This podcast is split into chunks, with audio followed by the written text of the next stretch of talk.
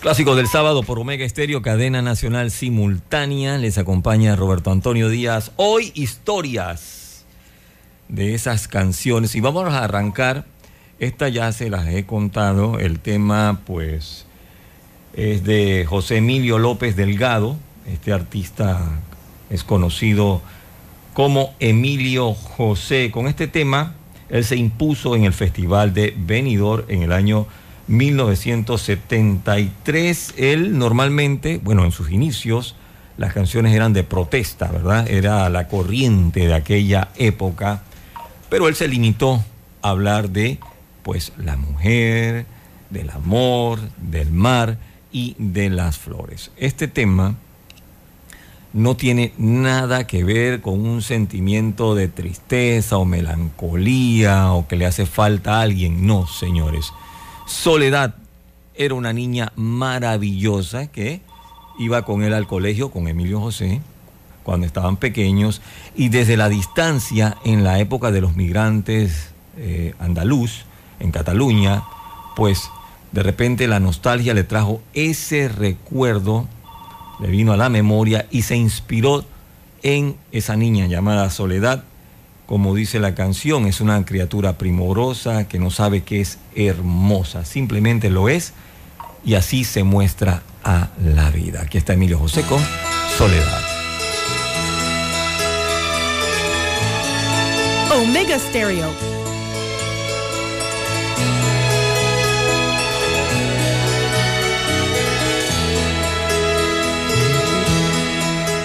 Soledad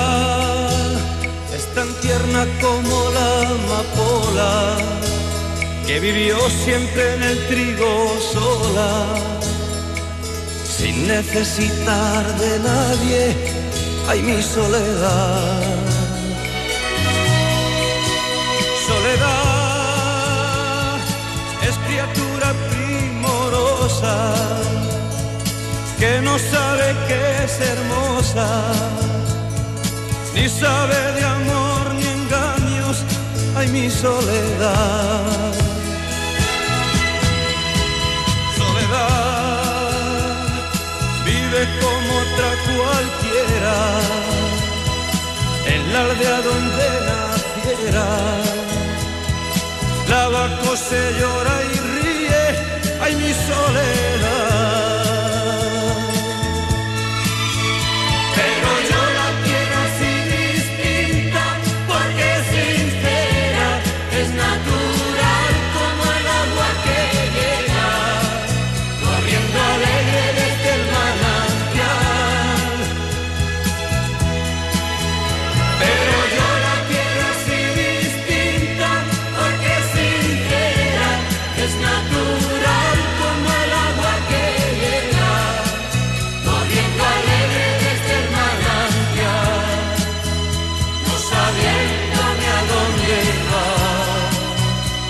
Feliz vive mi soledad.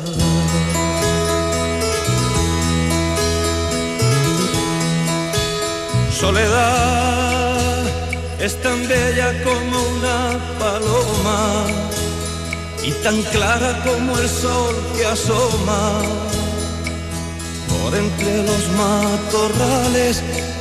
Ay, mi soledad. Soledad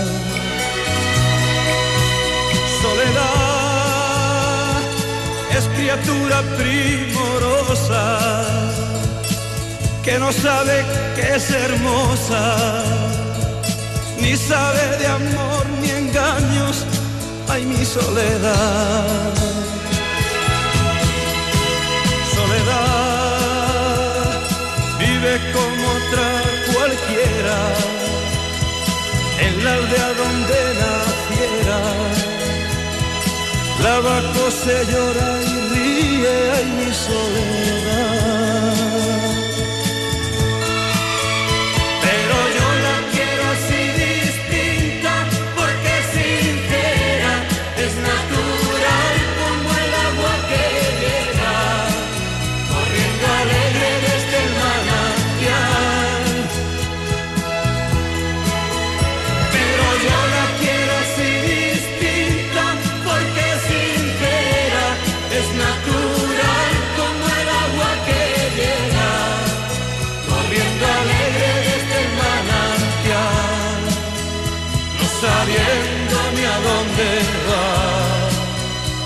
Feliz vive mi soledad.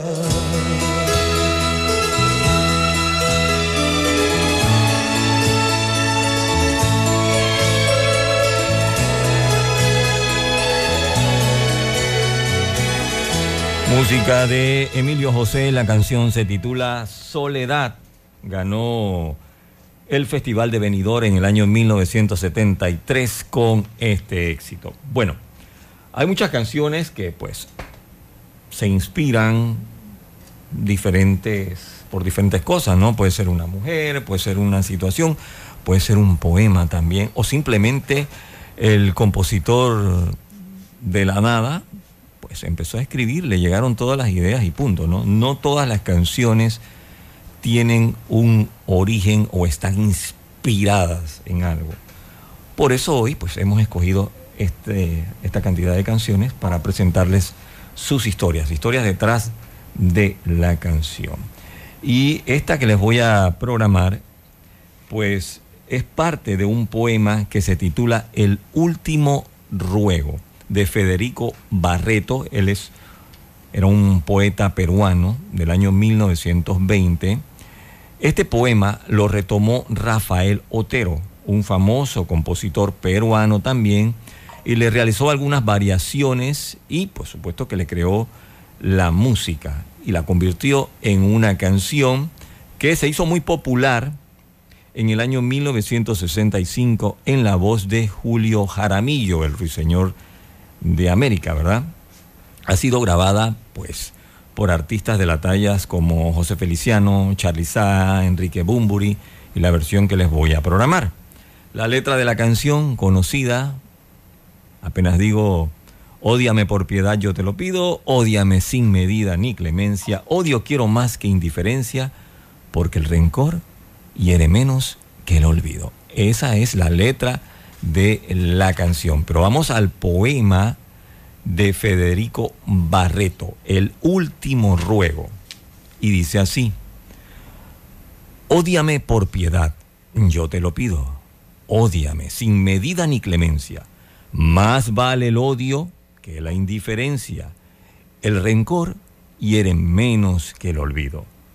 Yo quedaré, si me odias, convencido de que otra vez fue mía tu existencia.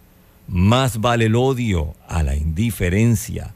Nadie aborrece sin haber querido. Vamos con este tema en la voz de Diango. Odian. Omega Stereo.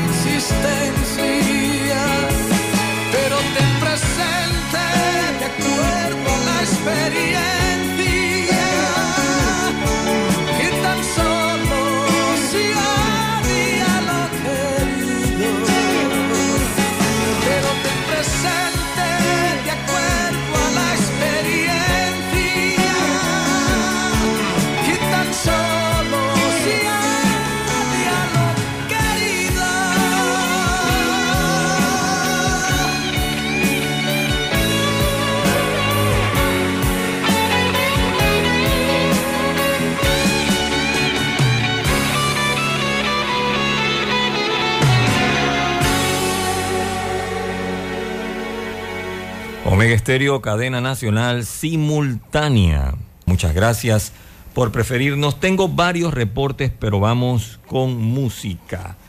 La historia cuenta que el señor John Denver escribió esta canción en la primavera del año 1970. Él estaba en Minnesota, estaba observando cómo la lluvia caía. Ese hermoso momento lo alentó a escribir una prosa que hablara sobre sus ganas de que apareciera pronto el sol para salir a disfrutar del paisaje. Dijo John Denver, escribí la canción en Minnesota en esos días que yo llamo a finales del invierno, la primavera temprana. Recuerdo que era un día gris, muy gris, y la nieve se estaba derritiendo. Hacía demasiado frío para salir a divertirse fuera. Entonces empecé a pensar, ¿qué diría Dios sobre este momento? Algo así como, ¿quieres salir al aire libre? Y otra vez estás esperando que el sol brille. Además agregó que esta canción habla de las virtudes del amor y un sentimiento más profundo. Habla de poder abrazar al mundo entero. Al inicio, esta canción fue incluida en el cuarto disco de John Denver y no fue considerada como un single. A finales del año 73 fue que apareció en un disco de 45 revoluciones, estos discos chiquitos de vinilo, como cara B, imagínense, ni siquiera era el tema importante. Eran pues los tiempos finales de la guerra de Vietnam. La sociedad estadounidense estaba muy sensible tras dejar atrás por fin una página sangrienta y canciones como esta que pues empezaban a ser un bálsamo de ternura y buenas vibras en las listas, le empezó a gustar a la gente. La canción fue reeditada dos años después de su publicación y fue gracias a la película que se titula Sunshine. Esta película trata sobre la vida de Jacqueline M. Hilton, una joven que muere de cáncer a los 20 años y que deja varias grabaciones a su hija Jenny, de tan solo dos años de edad. Este drama utilizaba la canción de Denver en una de las escenas más importantes y más impactantes cuando, pues a días de morir, la joven le deja mensajes grabados a su familia y en especial a su hija. Gracias a eso, la canción logró escalar hasta el primer puesto dentro de las 100 calientes en la revista Billboard. Vamos con Sunshine on My Shoulder. Omega Stereo.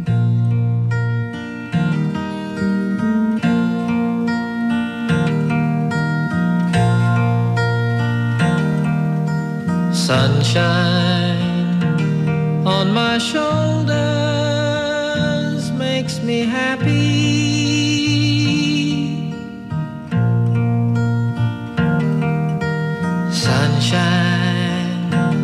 In my eyes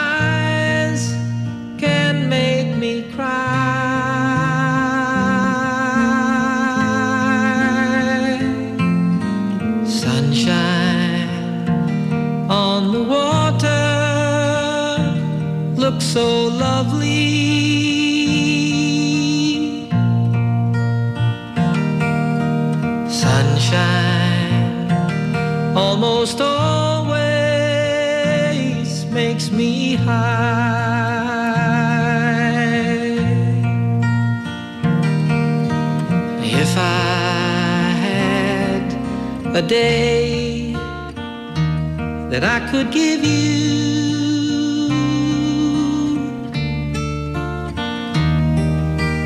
I'd give to you a day just like today.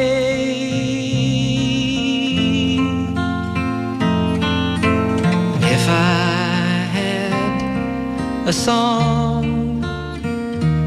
that I could sing for you,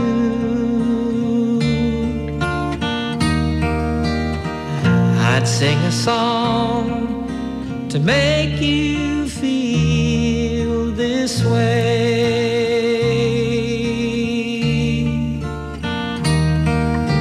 Sunshine on my shoulders makes me happy.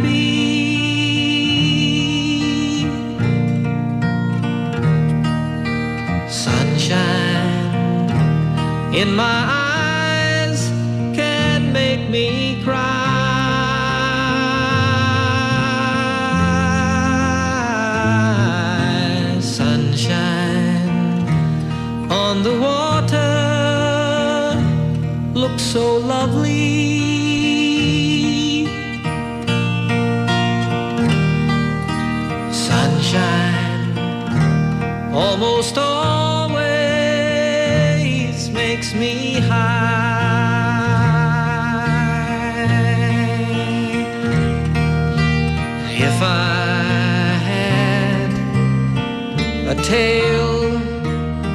could tell you,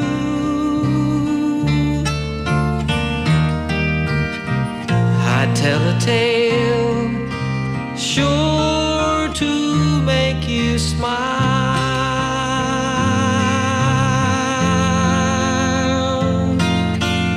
If I had a wish that I could wish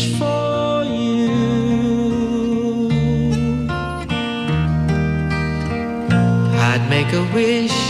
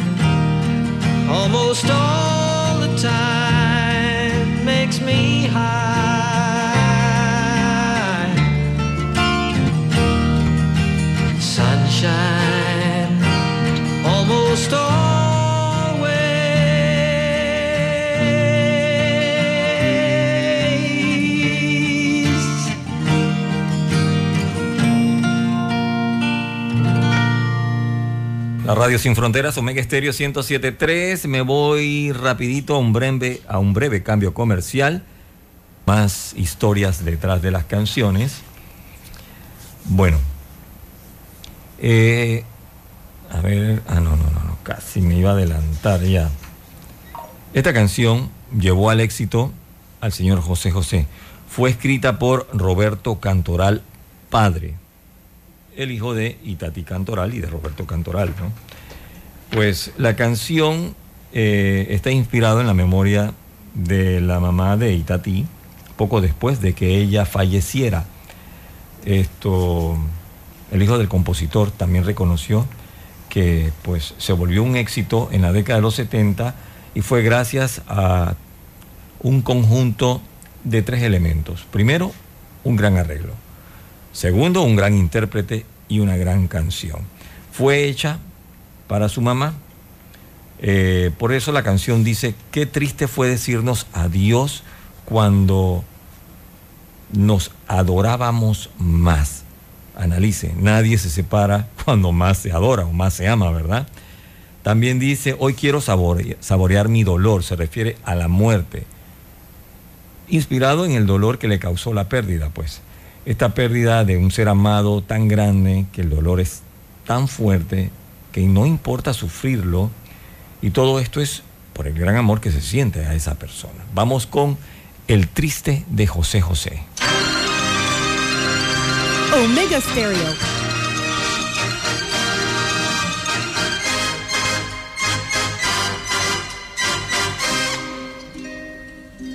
Qué triste fue decirnos adiós cuando nos adorábamos más. Hasta la golondrina emigró, presagiando el final.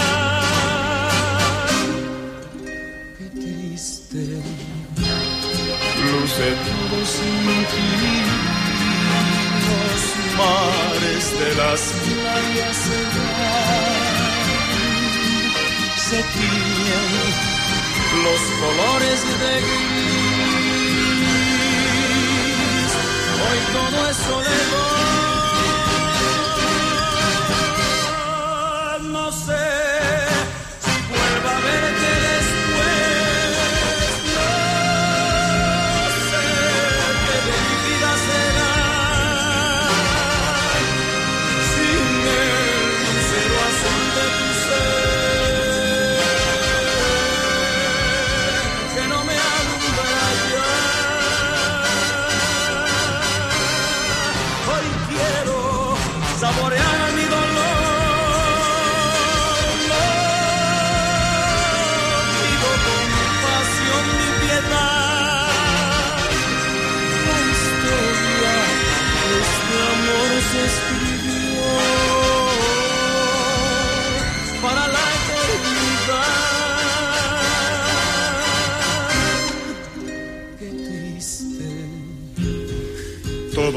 Dicen que soy,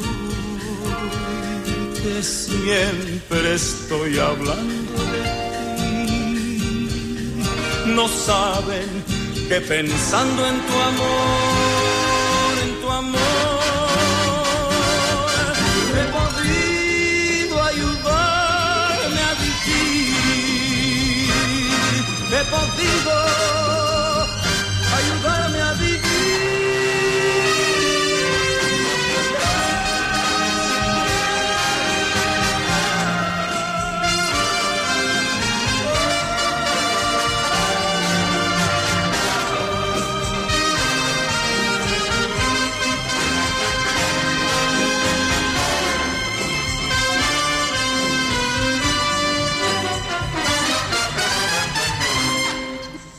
quiero saborear mi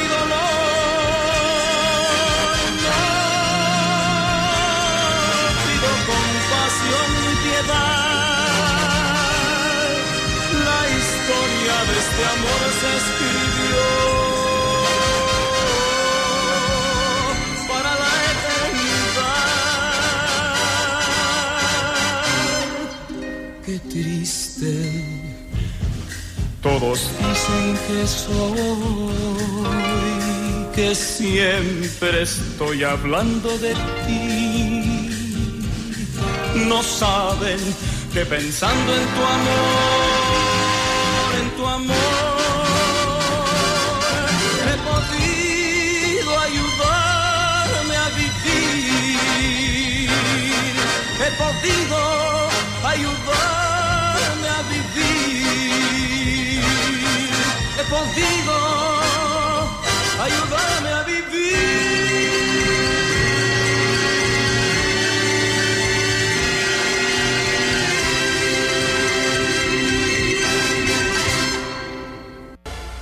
Omega Estéreo, cadena nacional simultánea, historias detrás de la canción. Tengo reportes, pero vamos con música. Como les comenté, pues todo depende del compositor, en qué, se inspire para crear una canción, ¿verdad? En este caso, esta canción, esta balada, tenía como misión revitalizar a la agrupación Chicago para seguir haciendo historia.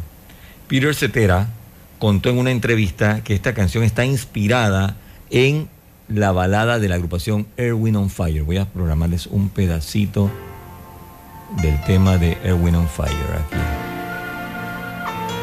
Escuchen la letra.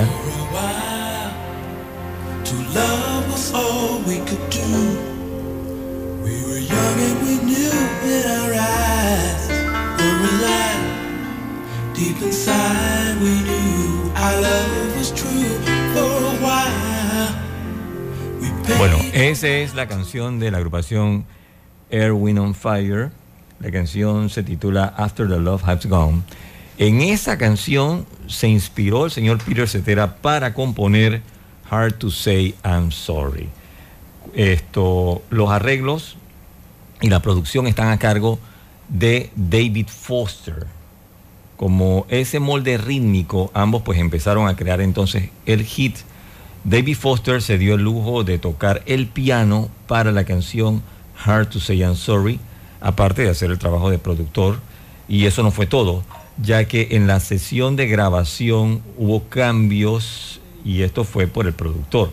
Para la grabación de Hard to Say I'm Sorry de Peter Cetera y, y- David Foster, decidieron no llamar al resto de la agrupación Chicago. En su lugar, ellos contrataron músicos de sesión y entre esos músicos de sesión habían tres integrantes de la agrupación Toto. Hard to say, I'm sorry. Omega Stereo.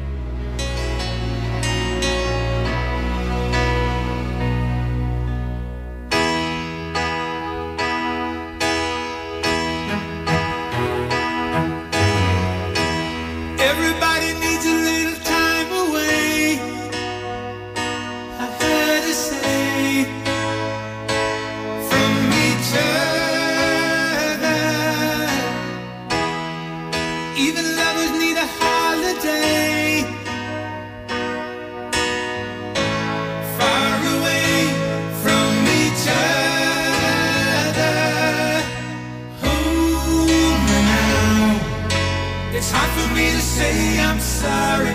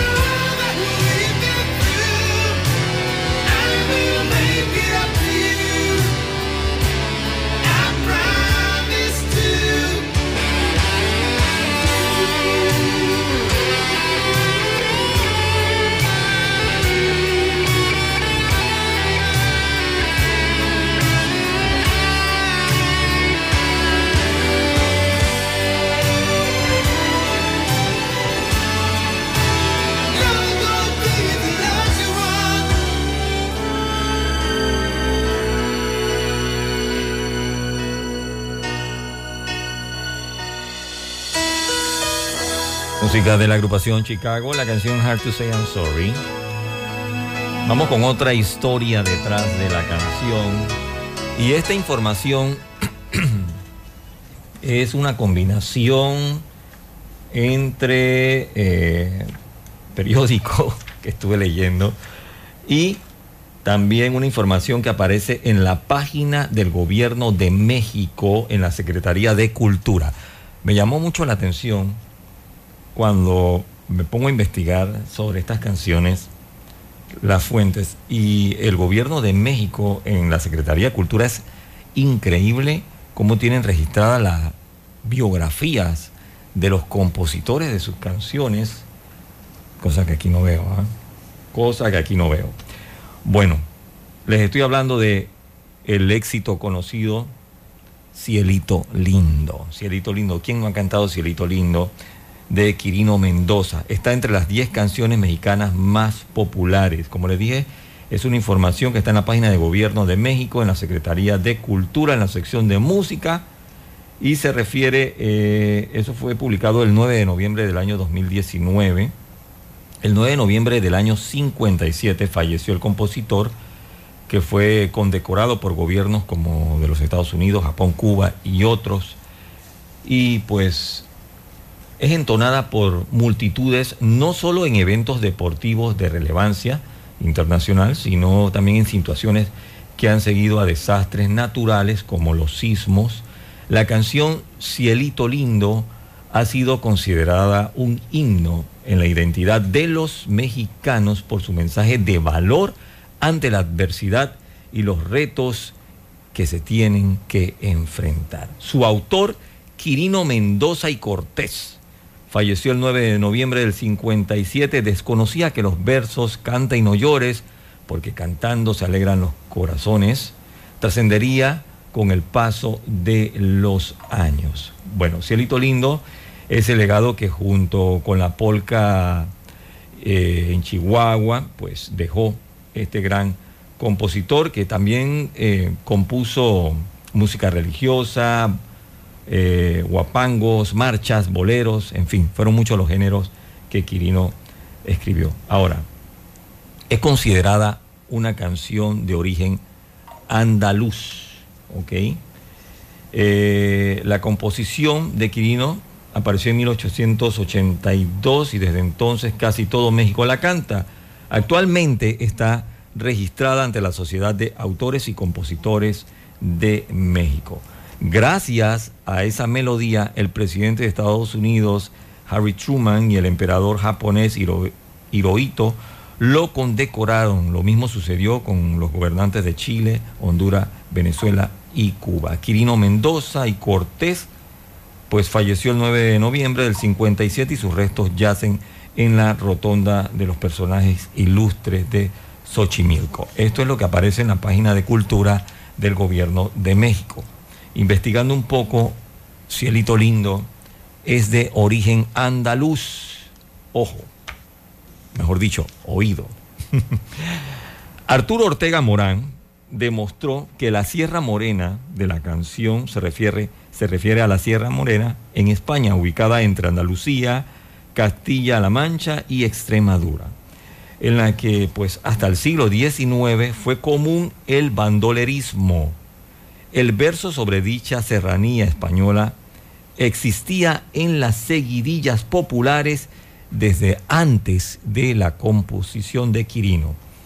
En una estrofa de un libro que se, de los eh, cantares españoles recogidos por Antonio de Trueba en el año 1857 dice así, canta y tus infortunios cantando olvida. Canta, que Dios para eso te dio la lira. Canta y no llores, que cantando se alegran los corazones. Ocho años después, de una estrofa de una seguidilla española recogida por Emilio Lafuente Alcántara en el año 1865, en la página 97, dice así, por la Sierra Morena vienen bajando unos ojitos negros de contrabando. Ese lunar que tienes junto a la boca, no se lo des a nadie, que a mí me toca. Ortega Morán concluye que sin demeritar la música compuesta por Quirino, podemos decir con certeza que la letra no es original de este autor. La frialdad de las evidencias demuestran que procede de antiguas coplas andaluces que se esparcieron por distintos lugares de España y de América. Ricardo Lugo Viñas eh, sostiene que es por, eh, probable que Quirino tomara material de otras canciones de dominio público, una práctica común eh, para su arreglo musical. Sin embargo, fue el primero en registrarla. Quirino tomó los versos y los mezcló con los sones mexicanos. Más tarde la canción se incorporó al repertorio de los mariachis donde se hizo popular. No obstante, Pavel Granados argumenta que, aunque tenga referencias a coplas españolas, no deja de ser una canción mexicana. Ahora, respecto al origen de Cielito Lindo, conocida dentro y fuera de México, se sabe que Quirino se la dedicó a su esposa Catalina Martínez, quien, como dice el verso, tenía un lunar cerca de la boca. Vamos con Cielito Lindo, Ana Gabriel.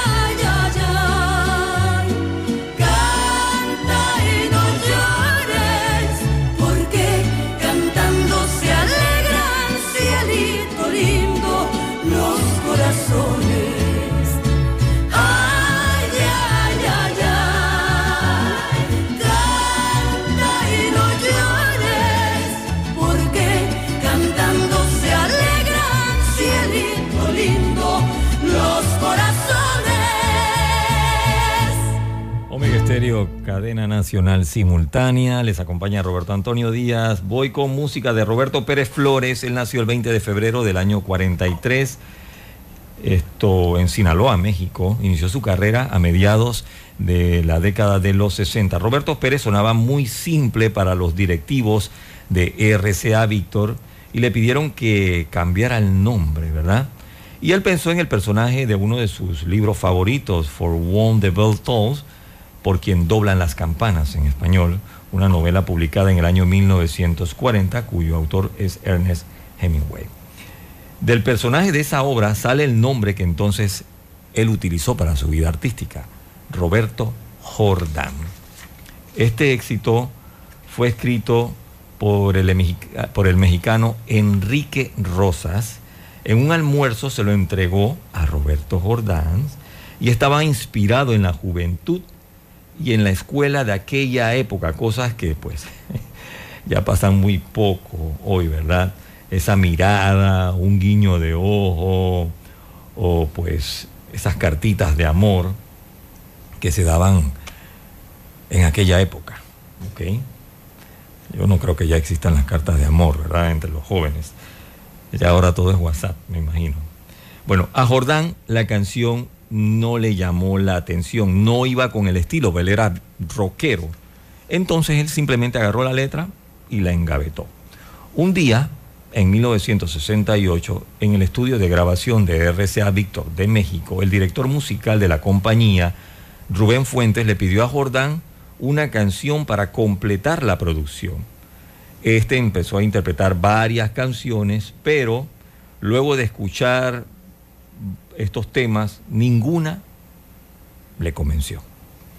Entonces Jordán le dijo a Enrique Rosas que pues que tenía una canción, perdón, al director le dijo que tenía una, una canción que era bonita, pero que no le convencía.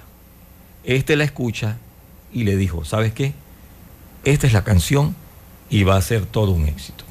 La grabación sale al mercado con el álbum titulado Con Amor de Estudiante. La difusión inició por meses y nada, no empezó a sonar nada. En 1969, un DJ de una estación radial XCH6 del Pacífico mexicano escuchó por onda corta el tema de Jordán en una estación cubana, imagínense. Y él pues empezó a sonar la canción y de repente las otras estaciones empezaron a seguir los pasos y de allí entonces viene el éxito de Amor de Estudiante. Omega Stereo. Es otoño, los amantes ya se fueron. Las hojas de los árboles cubren el campo. Voces amorosas ya no se escuchan. El verano ya se fue. Mi amor de verano, mi primer amor, amor de estudiante, ya se terminó. Vendrán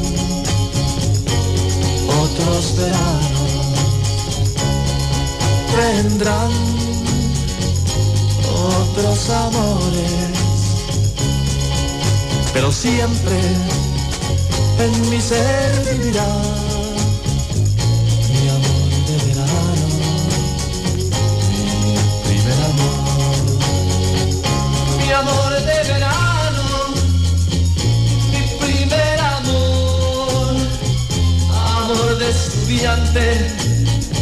ya se terminó. Vendrán otros veranos. Vendrán otros amores, pero siempre en mi ser vivirá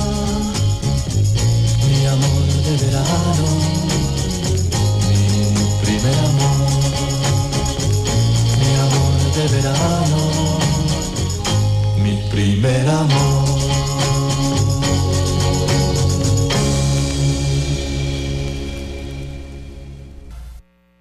Cadena Nacional Simultánea Omega Estéreo. Voy con otro tema. En esta ocasión se trata de María Joaquina de la Portilla Torres, conocida en el mundo artístico como María Greber. Ella nació el 14 de septiembre de 1885, falleció el 15 de diciembre de 1951. Gloria de la composición mexicana. Supera las 800 composiciones. Ella se casó con un funcionario de una compañía petrolera llamado León Augusto Greber en 1907. De allí ella adoptó el apellido del esposo para su nombre artístico, María Joaquina de la Portilla Torres, conocida como María Greber. Al principio de la década de 1920 se dedicó al canto y grabó dos discos en los Estados Unidos. Trabajó para la Paramount y para la 20th Century Fox como encargada de musicalizar varias películas. Por esa época comienza a componer canciones, pero su primer gran éxito llega cuando el tenor mexicano José Mojica graba la canción. De José Mojica les voy a hablar, a ver, uno, dos, tres canciones más adelante. A lo largo de su vida compuso letra y música de cientos de canciones que fueron grabadas en diferentes idiomas e hizo giras por América Latina y Europa. María Greber rompió las reglas establecidas para las mujeres de su época, ya que destacó en el campo, pues imagínense, lo que era para los hombres, ella llegó y lo dijo, señores, yo también lo puedo hacer. Fue empresaria, directora de orquesta, representante de artistas y la primera compositora mexicana que trascendió a nivel internacional. La canción que vamos a programar de ella es Júrame y la versión que van a escuchar está a cargo de Julio Iglesias. En 1976 Julio Iglesias actuó por primera vez en el Madison Square Garden de Nueva York, donde estableció todo un récord de taquilla, agotando las entradas en el más corto lapso de tiempo registrado jamás para un artista en ese lugar. Bueno, la producción de Julio Iglesias se titula América y allí pues condensa varias canciones que forman parte de nuestro continente. ¿Y por qué la versión de Julio Iglesias? Fíjense, en 1927 el tema fue interpretado por José Mujica. En el 75 por Juan Camacho, el que interpreta la canción A ti mujer. En el 76 Nelson Net la cantó en español y en portugués en el 78. Eli Guerra la cantó en el 95, Luis Miguel la cantó en el año 97, pero Julio Iglesias la interpretó en su producción América en el año 76 en español. En el 78 la interpretó en portugués. En el 78 también la interpretó en italiano. En el 80 en francés y en el 81 en alemán. Por eso vamos a escuchar la versión de Julio Iglesias. La canción habla de una persona muy enamorada que pide que le jure su amor sin importar qué le pase, que le fascina su mirada. Él pues quiere que ella de nadie se acuerde y que solamente piense en él. Júrame. Omega Stereo.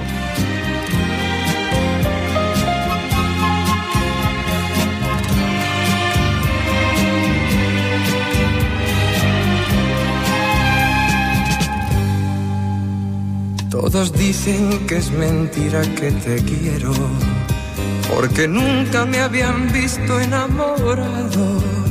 Yo te juro que yo mismo no comprendo el por qué me fascina tu mirada. Cuando estoy cerca de ti, tú estás contenta. Y no quisiera que de nadie te acordaras.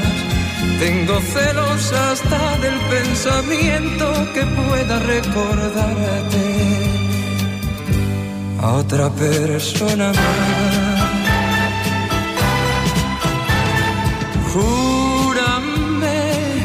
Que aunque pase mucho tiempo, no has de olvidar el momento en que yo te conocí. Mírame, pues no hay nada más profundo ni más grande en este mundo que el cariño que te di.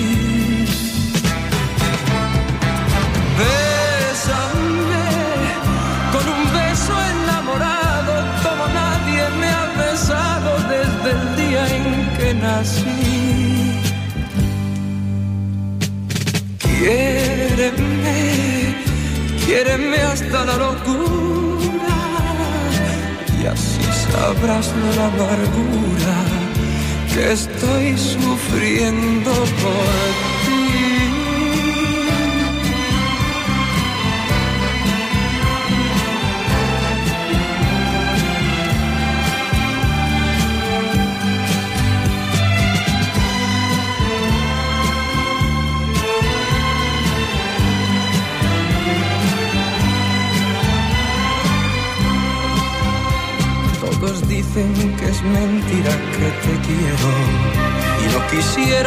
Nadie te acordaras. Tengo celos hasta del pensamiento que pueda recordarte a otra persona más. Júrame que aunque pase mucho tiempo no olvidas el momento en que yo te conocí.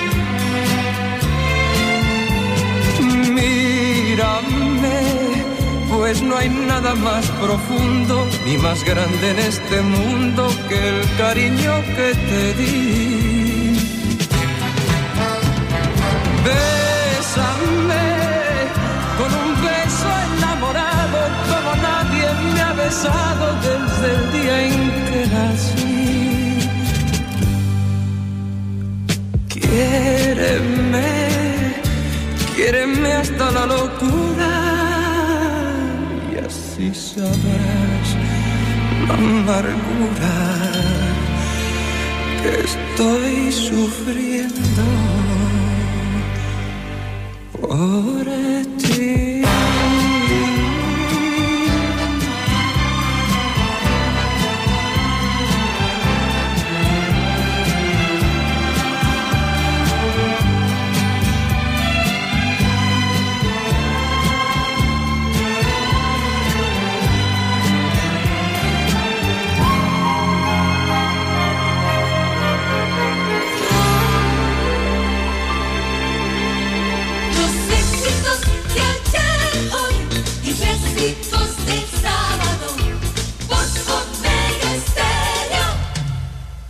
Nacional Simultánea Omega Estéreo. Les acompaña Roberto Antonio Díaz en esta programación de Clásicos del Sábado.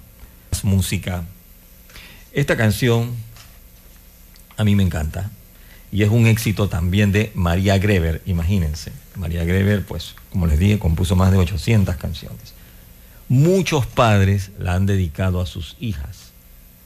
Por lo menos le han cantado ese fragmento, ya que la versión que interpretó Nat King Cole, eh, igual la pequeña compañía en su sencillo de bolero, fragmentos de un medley, hay pues también otros compositores como Linda Rosa, Ray Conniff, Libertad Lamarque, pero la historia que inspiró Te quiero dijiste, y sé que esa canción, Te quiero dijiste, quizás muchos sepan de cuál estoy hablando. De repente otros oyentes no tendrán idea. Te quiero dijiste. No, esa no la conozco. Sí, sí la conoce. Créame que usted ha escuchado Te quiero dijiste. De repente no sabía que se llamaba así, ¿verdad? Bueno, voy con la historia de Te quiero dijiste. María la compuso tras el fallecimiento de su primera hija, Laura, siendo una bebé, tenía apenas seis meses. Ella enfermó y falleció. María le dedicó una pieza reconocida titulada Te quiero dijiste, pero muchos la llaman Muñequita Linda. Voy con la versión de Linda Ronstadt. Omega Stereo.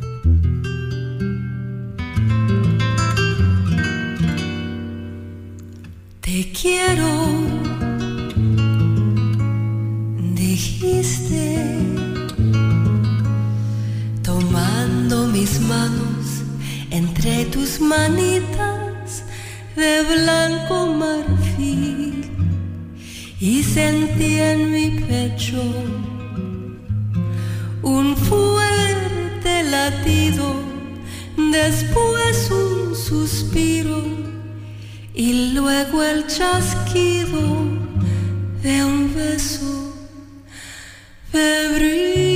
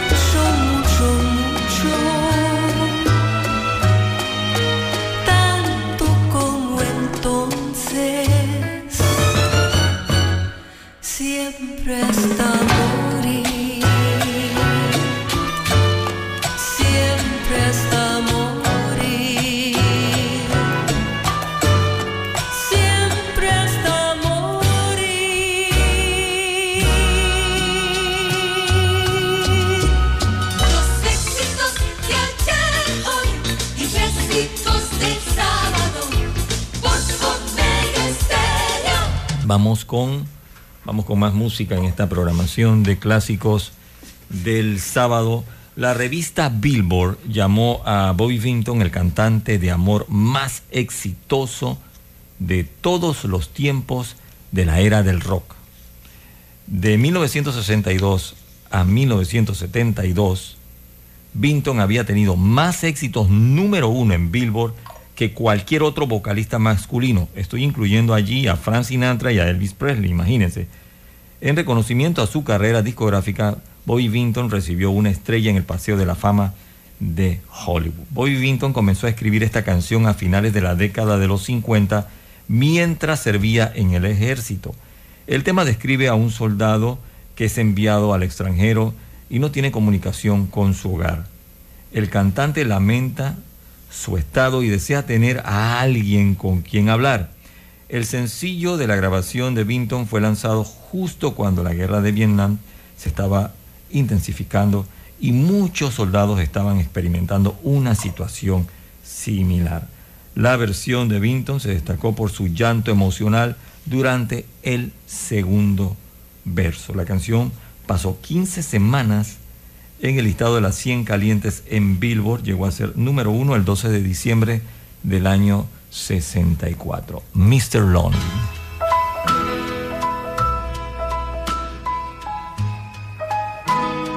Omega Stereo.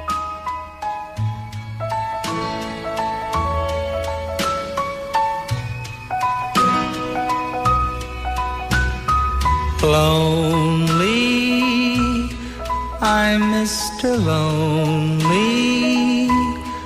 I have nobody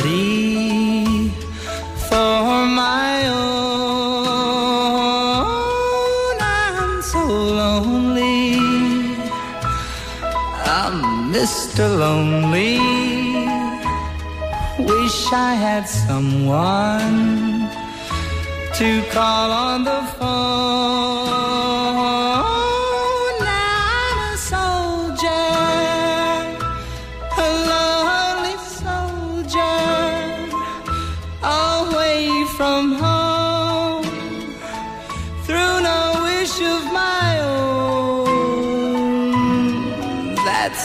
I'm lonely. I'm Mr. Lonely. I wish that I could go back home. Letters, never a letter.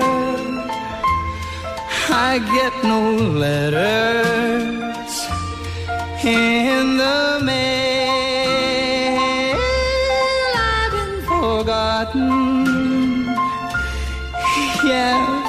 forgotten.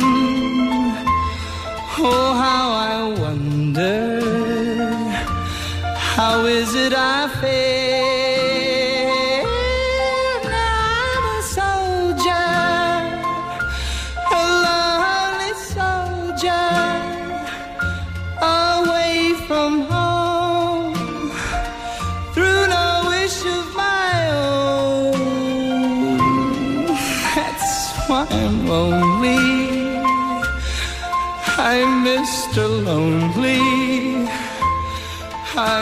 That I could go back home.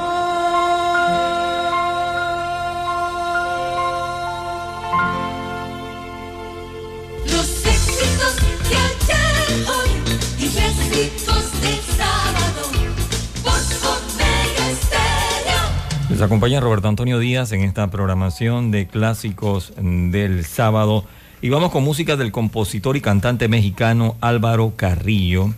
Él registró la composición el 11 de julio del año 1958. Y pues se grabó por primera vez al año siguiente. Es considerado el mayor éxito nacional e internacional de Álvaro Carrillo, cuyo repertorio de composiciones está alrededor de unas 300 canciones. Parte importante de su obra se ha grabado en idiomas como inglés, italiano, francés y también en otras lenguas como maya, nahuati y amusco. El porqué de esta trascendencia se debe a que el maestro Carrillo logró el maridaje exacto entre letra y música. Comentó una vez, porque aunque una persona esté en Croacia y escuche alguna canción de él, el andariego o la mentira, y no sepa lo que dice la canción en español, la melodía le va a gustar lo que transmite. ¿Ok? Eh, señala que el hijo de Álvaro Carrillo, que el éxito pues viene de tres fuentes importantes. Uno, la dulzura de la música europea. Dos, la espiritualidad de la música indígena. Y tres, la melancolía de la música negra. Según su hijo, la inspiración le llegó al papá cuando entre trago y trago de coñac besaba a su, a su prometida, Ana María Ichastuegui, quien pues le recriminó y le dijo que con tanto beso que le, está, le estaba era emborrachando, pues el aliento y el sabor al licor le molestaba cada vez que la besaba. La respuesta de él fue simple. Le dijo, ahora llevas sabor a mí. Omega Stereo.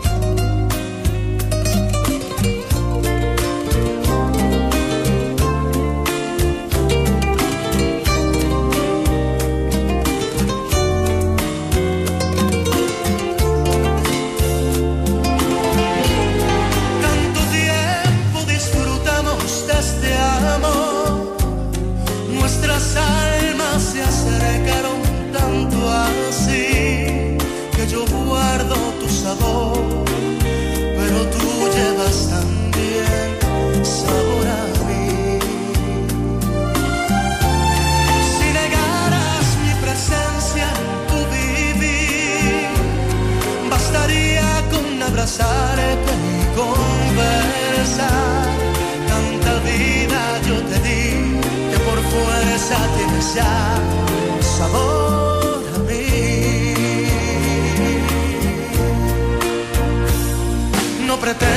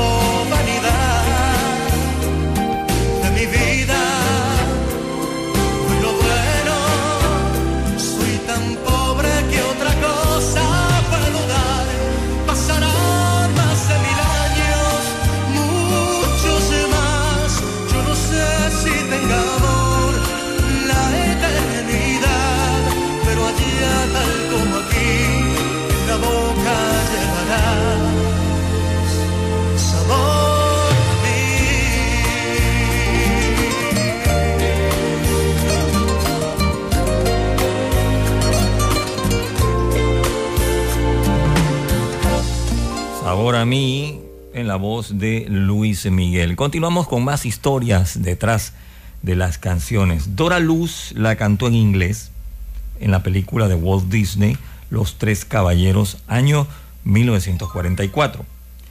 Estando en Buenos Aires, Agustín Lara compuso uno de los boleros que más contribuyeron a la fama en todo el mundo de Ana María González, conocida como Dora Luz. Entonces se lo dio para que lo estrenara en un programa de radio Belgrano. Durante esa mañana de junio, dijo Ana María.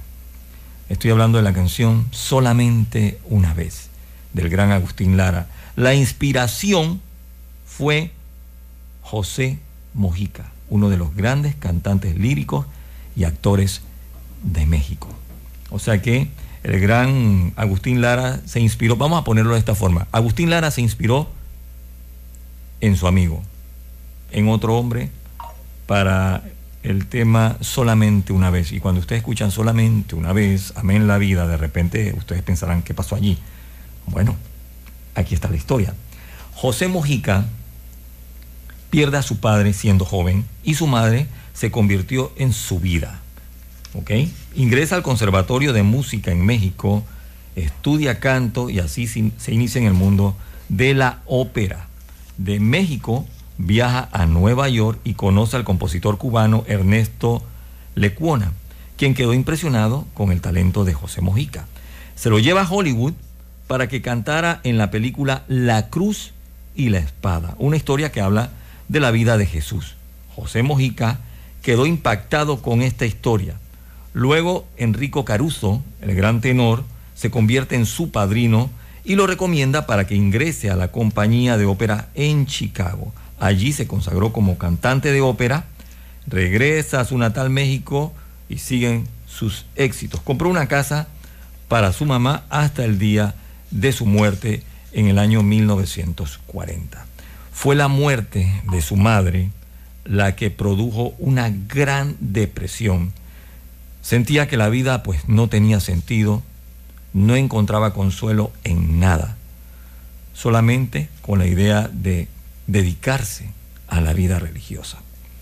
En 1942 estaba grabando la película Melodías de América y una de esas noches, hablando con su amigo Agustín Lara, quien era el compositor de la música para esta película, le confesó que esa sería su última película, que ya se iba a dedicar a la vida religiosa, que, se, que iba a ingresar a un convento y que esta idea pues ya la había pensado hacía mucho tiempo, desde que realizó la película La Cruz y la Espada. Agustín Lara, después de asimilar esta noticia, decide hacer algo por su amigo y le dijo que haría una canción especial para él para que la interpretara en la película. Al día siguiente, después de toda una noche de desvelo, se la mostró tocándola al piano. La canción quería inmortalizar su devoción religiosa donde un hombre se compromete a amar exclusivamente a Dios.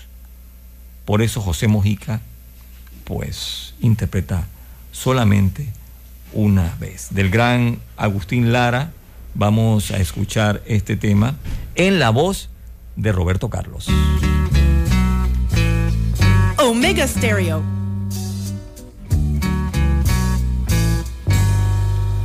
solamente una vez. Amé la vida solamente una vez y nada más.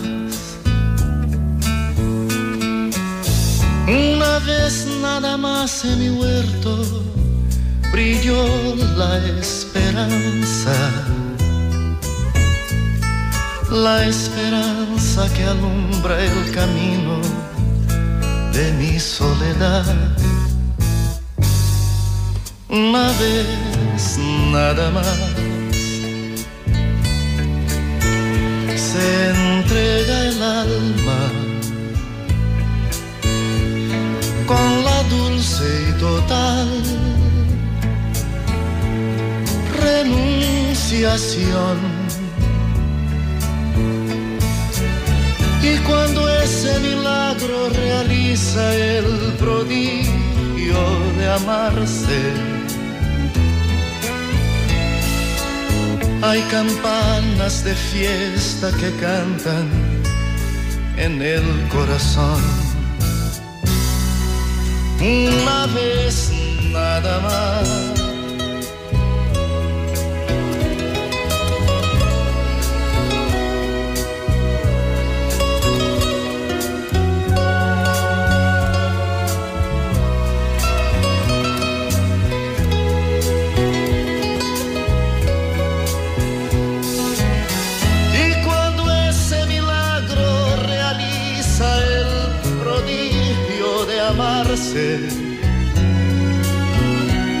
Hay campanas de fiesta que cantan en el corazón.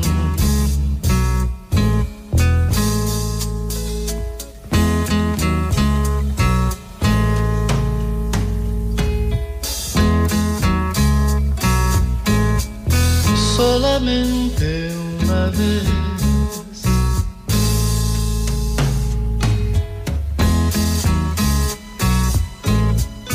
Solamente una vez.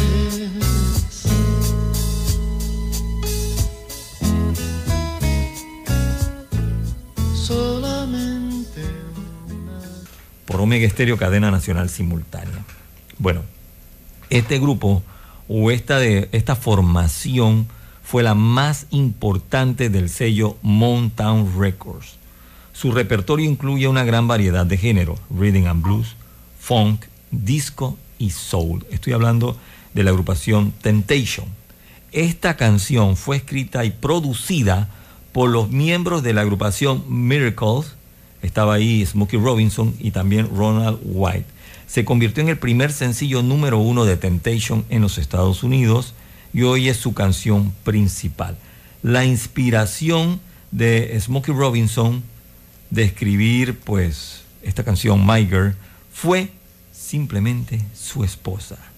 Ella formaba parte de la agrupación Miracle, Claudette Rogers Robinson. La canción se incluyó en el álbum de la agrupación Temptation en el año 1965. La inspiración vino de su esposa. Aquí está My Girl.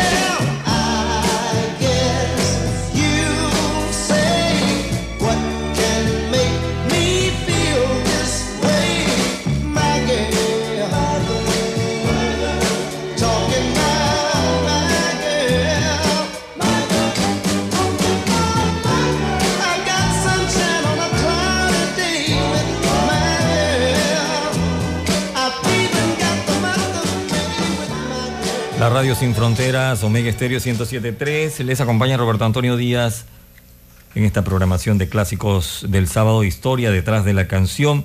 Este tema que les voy a programar fue escrito por José Ángel Espinosa Aragón. La información la encontré en la página de la Sociedad de Autores y Compositores de México, SANC. Es la fuente de esta información. Eh, José Ángel Espinosa Aragón es conocido como Ferrusquilla. Pero ¿de dónde viene ese nombre de Ferrusquilla? Aquí está la historia. Eh, él, pues, la madre de Ferrusquilla muere, se muda con su papá, el papá conoce una nueva eh, señora, se convierte en una buena madre, ¿ok? Eh, él se muda después a la Ciudad de México. El sueño de él era convertirse en médico, imagínense. Pero en 1938 empezó a trabajar en una estación de radio, XEQ. Esta estación de radio eh, normalmente tenía obras infantiles, se transmitían después de las 6 de la tarde. Transmitía Fifirafas el Valeroso. Esto, en esta obra de Fifirafas el Valeroso, escrito por Pedro de Urdimalas, trabajaba también eh, Blanca Estela Pavón, hacía el papel de Florecita, y Pedro Cardoso, que era Fifirafas. Había otro personaje importante que era el Capitán Ferrusquilla, pero no estoy hablando de José Ángel, estoy hablando de Ferrusquilla, el original. ¿ok? Él era el jefe técnico, el nombre Carlos Contel. Él era el hermano del gerente de la estación Enrique Contel. Un día le pide que escoja entre ser técnico o actor. Entonces, pues por supuesto que prefirió ser actor, no tenía por qué estar sentado de técnico. Entonces, sin imaginar, así inicia la trayectoria del señor José Ángel. Eh, necesitaban a alguien en el papel de Ferresquilla y entonces le preguntaron si él sabía leer, pero si iba a leer, pues que tratara de no equivocarse. Y entonces ese sobrenombre que tenía el hermano del gerente pasa entonces a ser parte de él y todo el mundo conoció a José Ángel Espinosa Aragón con el sobrenombre de Ferrusquilla. Bueno, voy con esta canción de él. A ver. Aquí está la historia. Dice, luego ingresó a la Sociedad de Autores y Compositores de México. Poco después compone lo que se considera su obra maestra. Estoy hablando de la canción Échame a mí la culpa, ¿ok? Lo consolida como compositor y lo lanza a la fama, pues no solo tuvo éxito en México, sino más allá de las fronteras, especialmente en España, Alemania, Estados Unidos, gracias a su trabajo como compositor y autor. Él es el papá de la actriz mexicana Angélica Aragón. Ferrusquilla escribió más de 170 canciones y esta fue inspirada en el dolor que le dejó una joven mazatecla llamada María Antonieta. María Antonieta rompió su corazón. En aquella época salían y ella le dio a entender que no tenía compromiso con nadie, hasta que descubrió que lo engañaba con otro. Y adivinen qué, ese otro era Álvaro Galvez, uno de sus mejores amigos. Esto le pasó a finales del año 57. Pues eh, él pues la cuestionó por no decirle que estaba comprometida con su amigo. Ferrusquilla se molestó y se fue de la casa de ella. Iba en el carro pensando en todo lo que había sucedido, luego para en un semáforo y fue allí donde le vino esta frase. Sabes mejor que nadie que me fallaste, que lo que prometiste se te olvidó. Todo inició así y durante todo el trayecto continuo, pasando eh, y escribiendo hasta que llegó a su casa, luego toma la guitarra, le dio forma a la canción y se sentó en su máquina de escribir. Échame a mí la culpa se convirtió en la cuarta canción más exitosa de México y la segunda canción en español más conocida a nivel mundial. En 1959 se estrenó una película basada en la canción que lleva su nombre, protagonizada por Miguel Aceves Mejía y Lola Flores. José Ángel Espinosa, Ferrusquilla, falleció el 6 de noviembre del año 2015 a los 96 años de un derrame. Eso fue en Mazatlán, el lugar donde se le ocurrió esta tragedia de amor. Échame a mí la culpa. En la voz de Albert Hammond. Omega Stereo. Sabes mejor que nadie que me fallaste. Que lo que prometiste se te olvidó. Sabes a ciencia cierta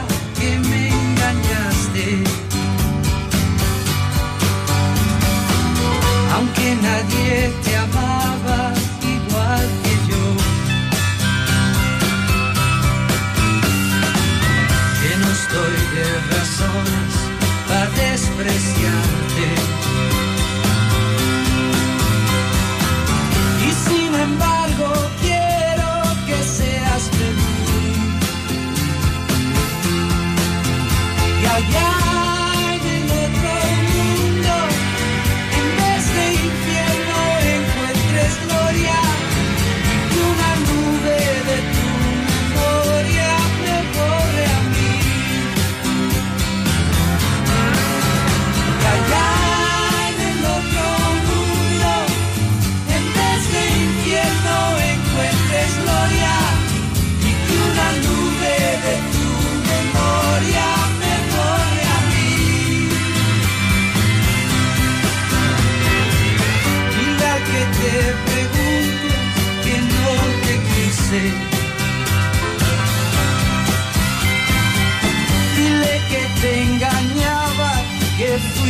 meu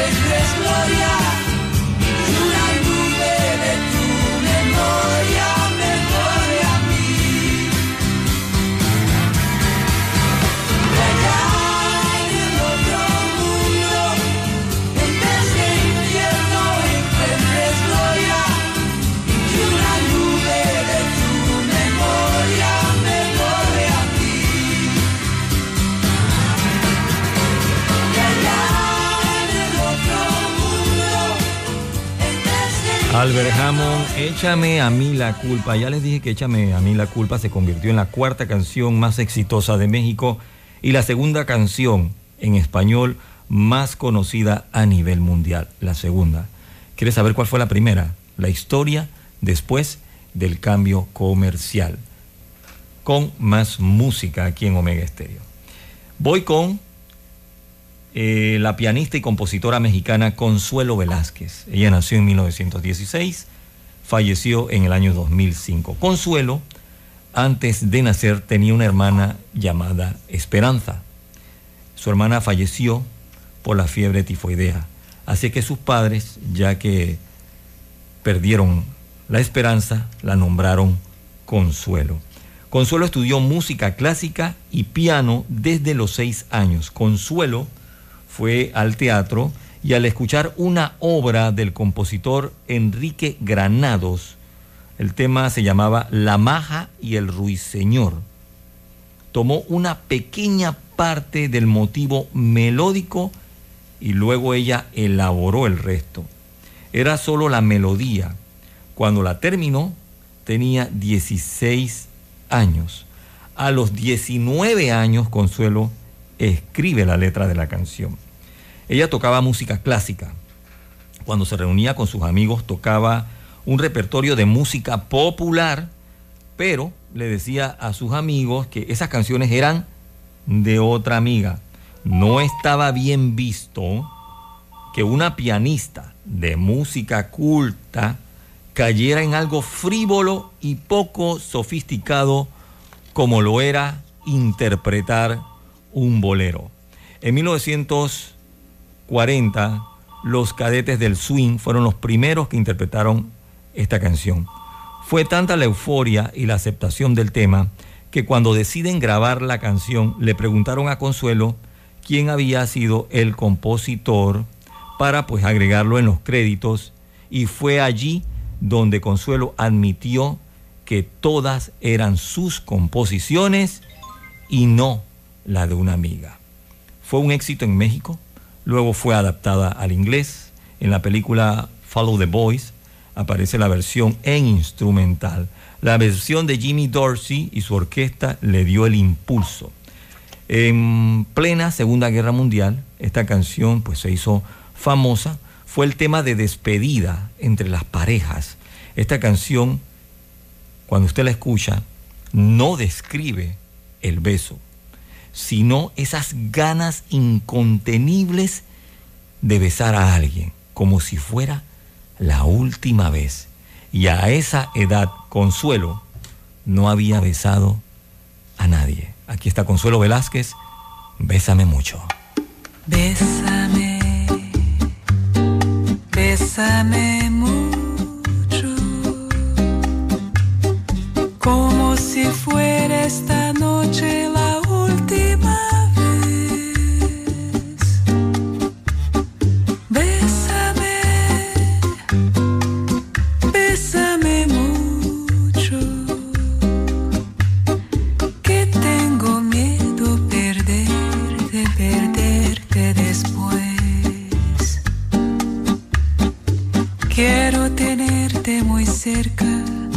mirarme en tus ojos, verte junto a mí. Piensa que tal vez mañana yo ya estaré lejos, muy lejos de ti. Bésame, bésame mucho, como si fuera esta noche la última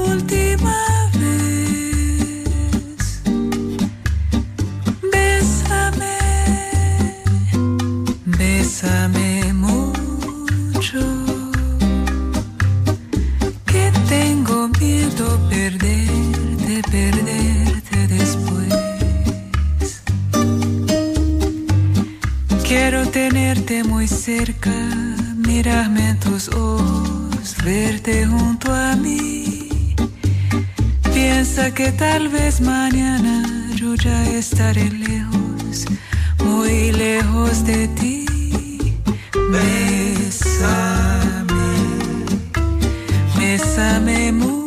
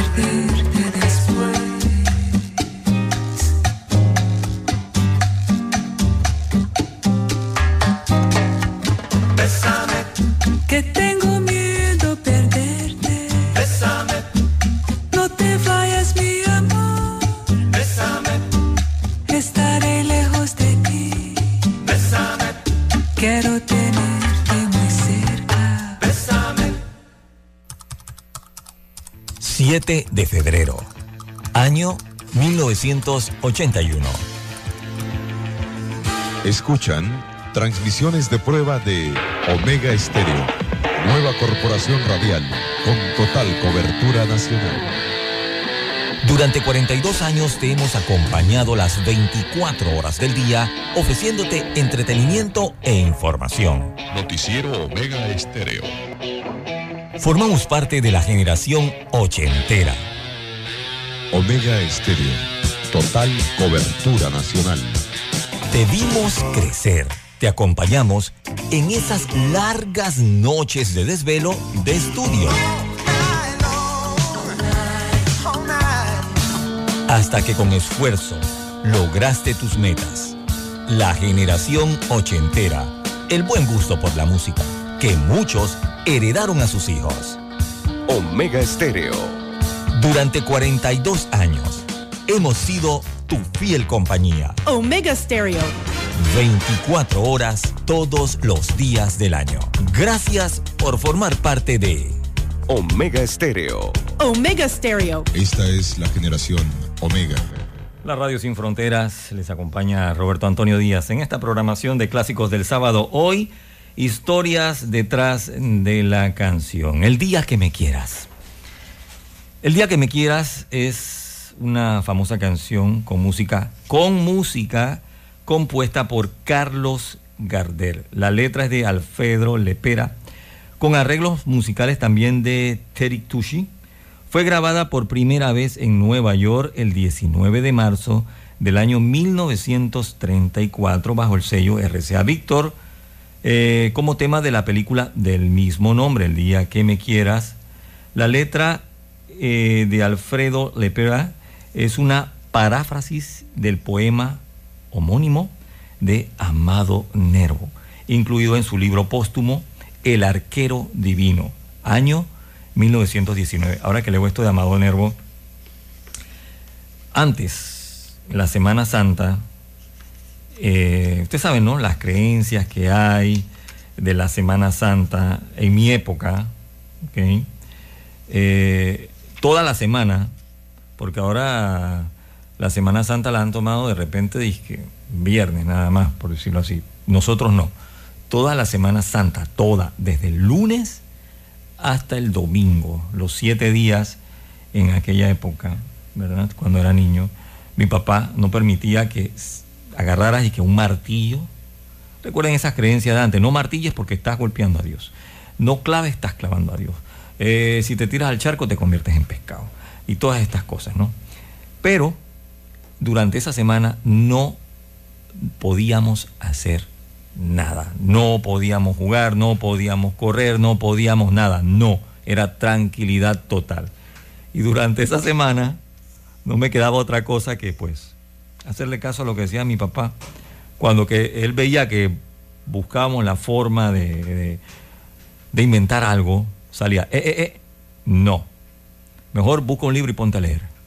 Y qué casualidad que entre esos libros estaban los de Amado Nervo. Y me ponía yo a leer esos poemas. Yo, ay, Dios mío.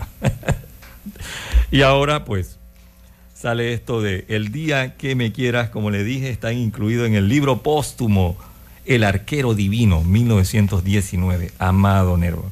¿Qué es una paráfrasis? La paráfrasis es una técnica de escritura basada en expresar con tus propias palabras las ideas principales de un texto original sin cambiar su significado. Parafrasear un texto puede ser efectivo por varias razones. La primera y la principal es pues ayudarle a comprender mejor el contenido del texto original. Adicional, parafrasear el texto es una buena manera de evitar el plagio. ¿Ok? Acaríciame en sueño el suave murmullo de tu suspirar. Como ríe la vida si tus ojos negros me quieren mirar. Y si es mío el amparo de tu risa leve, que es como un cantar, ella aquieta mi herida. Todo, todo se olvida el día que me quieras. ¿Ok? Ahora vamos con el poema de Amado Nervo, de donde pues nace esta canción. El día que me quieras tendrá más luz que junio. La noche que me quieras será de plenilunio. con notas de Beethoven vibrando en cada rayo sus inefalables cosas, y habrán juntas más rosas que en todo el mes de mayo. Las fuentes cristalinas irán por las laderas saltando cristalinas el día que me quieras. El día que me quieras, los sotos escondidos resonarán arpegios nunca más oídos. Éxtasis de tus ojos, todas las primaveras que hubo y habrá en el mundo, será cuando me quieras. Ese es el poema original de Amado Nervo y ahora vamos con la canción El día que me quieras. Y esta versión que le vamos a programar, para mí, de todas las que he escuchado, es una de mis favoritas. Alejandro Fernández. Omega Estéreo.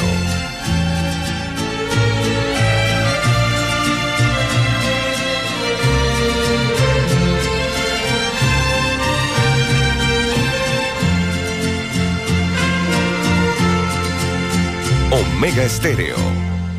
Acaricia mi ensueño, el suave murmullo de tu suspirar.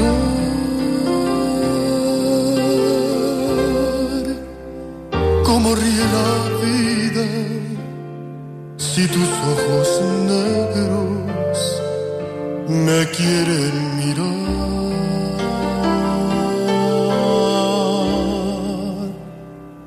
Si es mío el amparo de tu risa leve, que es como un cantar,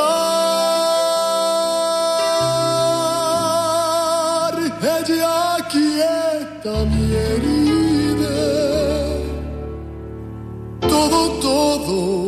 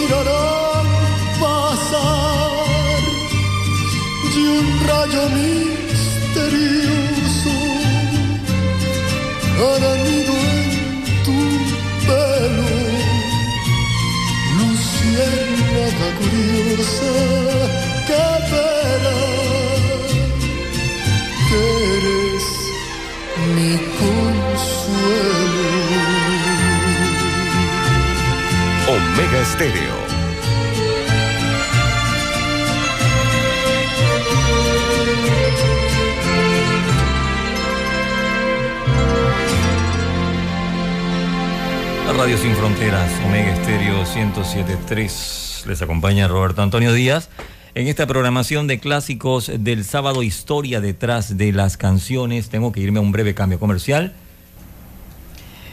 Esta historia me gusta. ¿Ok? 1943, el actor Charles Chaplin tenía 54 años de edad, o sea que tenía mi edad, Charles Chaplin, y anunció sus intenciones de casarse por cuarta vez. Todo el mundo reaccionó a esta noticia con mucho escepticismo. ¿Saben por qué? Bueno, la novia tenía 18 años. Charles Chaplin 54, la novia tenía 18 años, pero las profecías de los críticos sobre inminente ruptura no se hicieron realidad y el mundo recibió otra hermosa historia de amor. El tema Limelight se puede catalogar como romanza o canción sinfónica.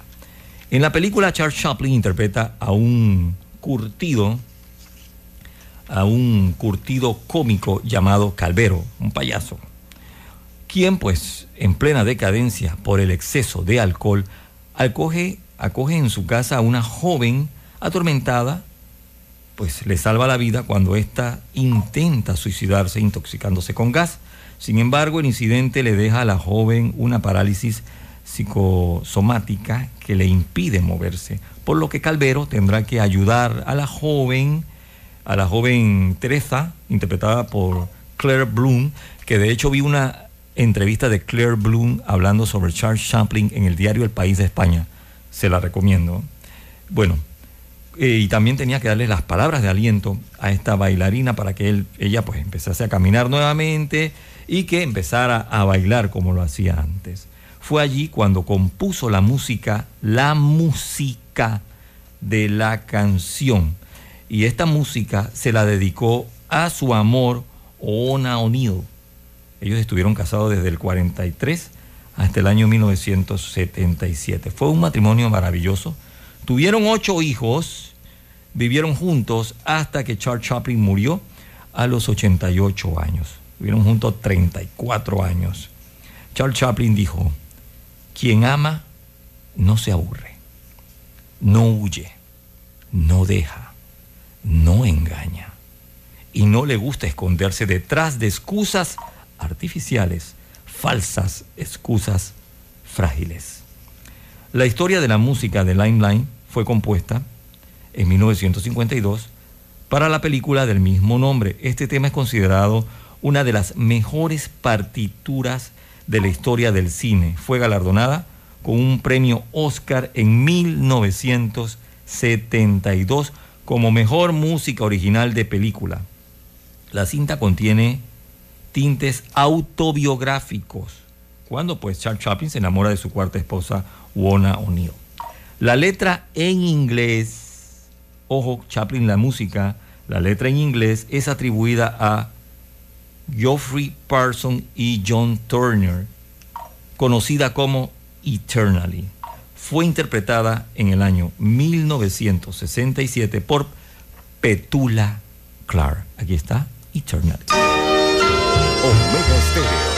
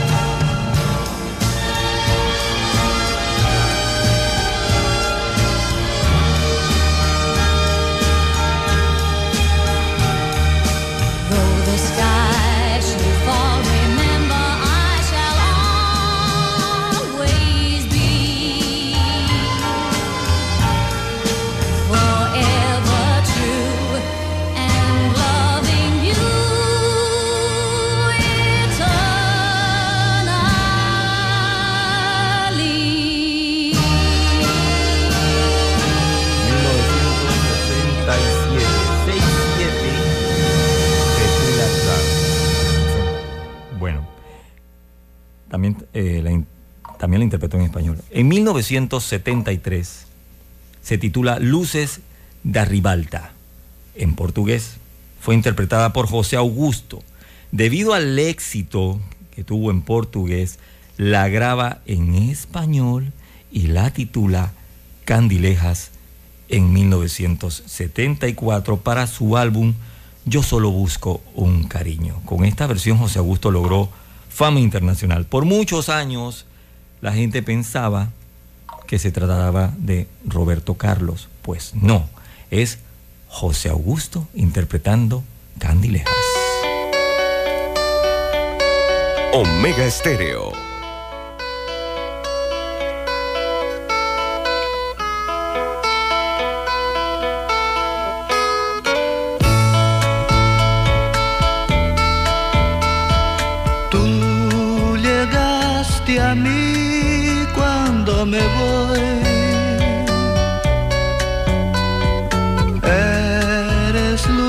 De abril, yo tarde gris. Eres juventud, amor, calor, fulgor de sol. Trajiste a mí tu juventud cuando me voy. Entre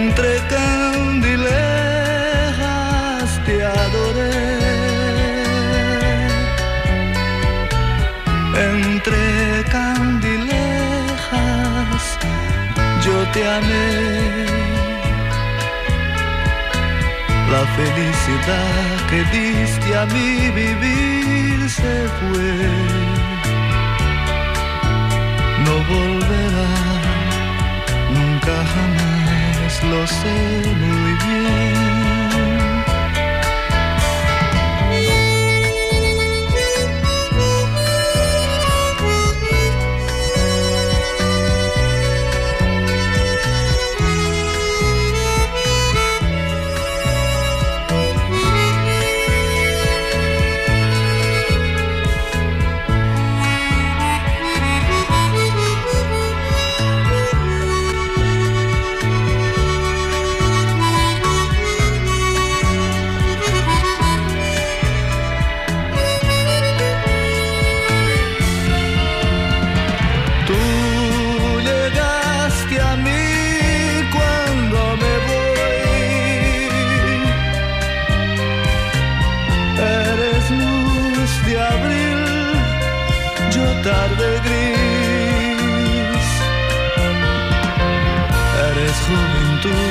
Amor, calor, fulgor de sol. Trajiste a mí tu juventud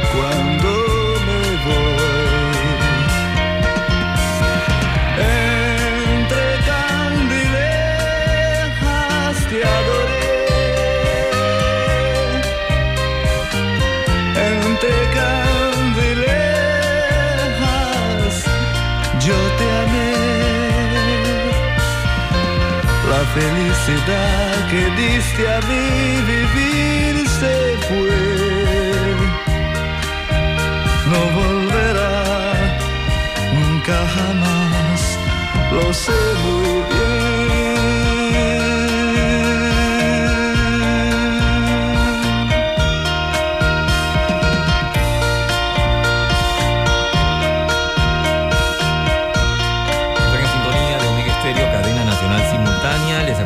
Roberto Antonio Díaz en esta programación de clásicos del sábado. Hoy, historias detrás de las canciones. Estoy grabando el programa, luego lo vamos a subir como un podcast para que usted pueda escucharlo completito, solamente la música y la información. Me voy a un breve cambio comercial, de vuelta, más historias. Esta canción eh, la comenté la vez pasada, que muchas personas de repente no le prestan atención a un fragmento donde él dice que curó sus alas y pues lo tomaban como un hombre que había recogido a esta mujer con el corazón roto, pues él la ayudó a salir adelante, que sus heridas cicatrizaran. Pues no, Charlie eh, simplemente era una paloma, una paloma. Aquí está Santa Bárbara con su tema Charlie. Llamaba Charlie, la encontré en la calle tendida y lloró de hambre. Charlie, temblorosa y perdida, casi sin vida, se sintió sola y vencida. Sus chillidos sordos,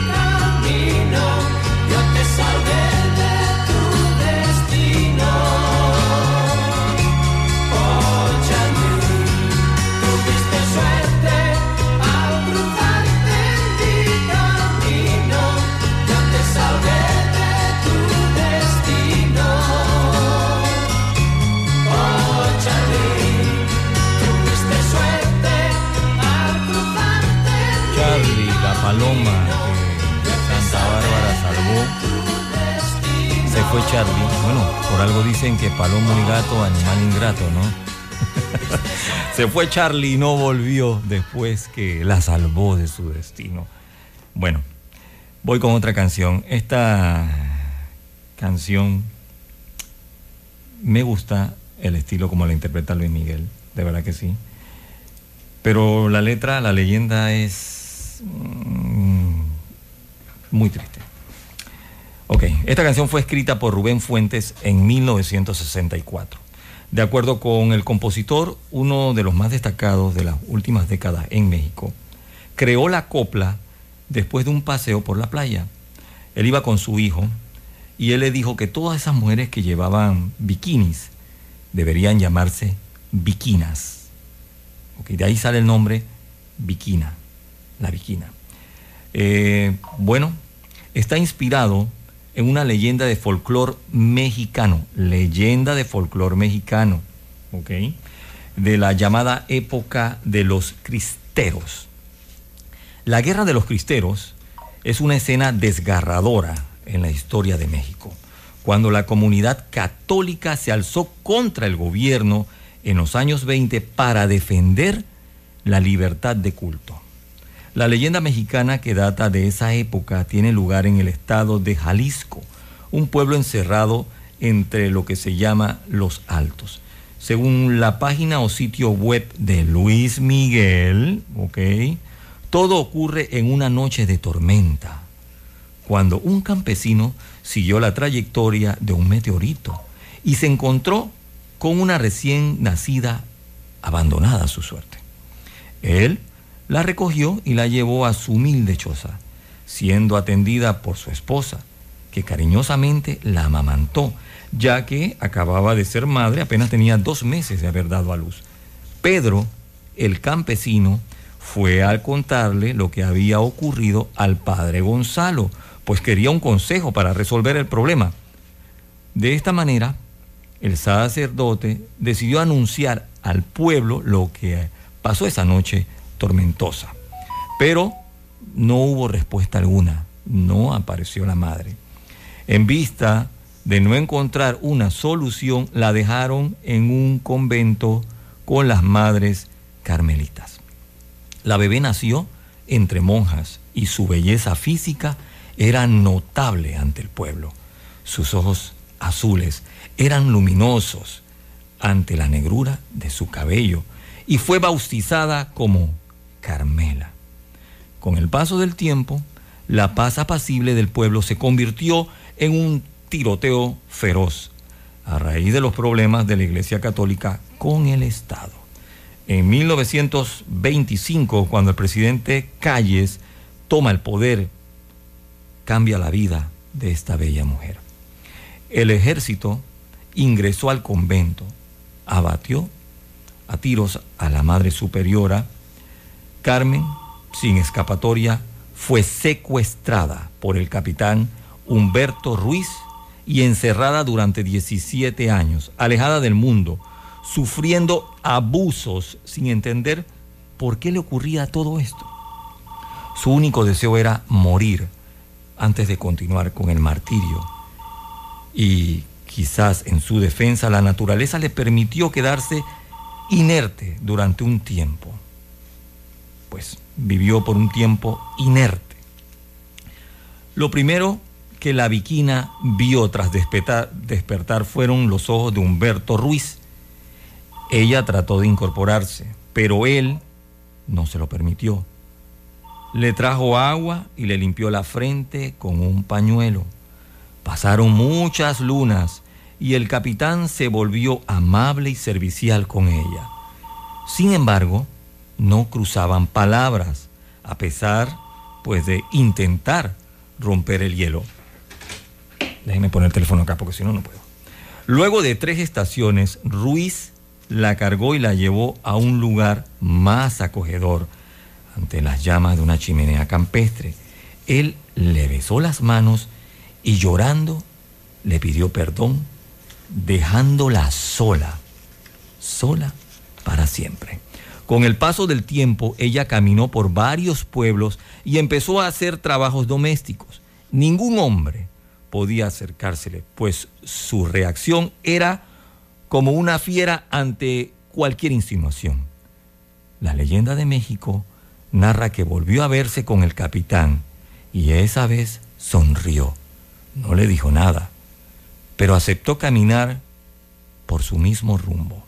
Finalmente, después de una noche de amor, con su apresor, la viquina salió, subió a una montaña y como la última estrella del anochecer, se perdió en el firmamento. Eso dice la leyenda de la viquina.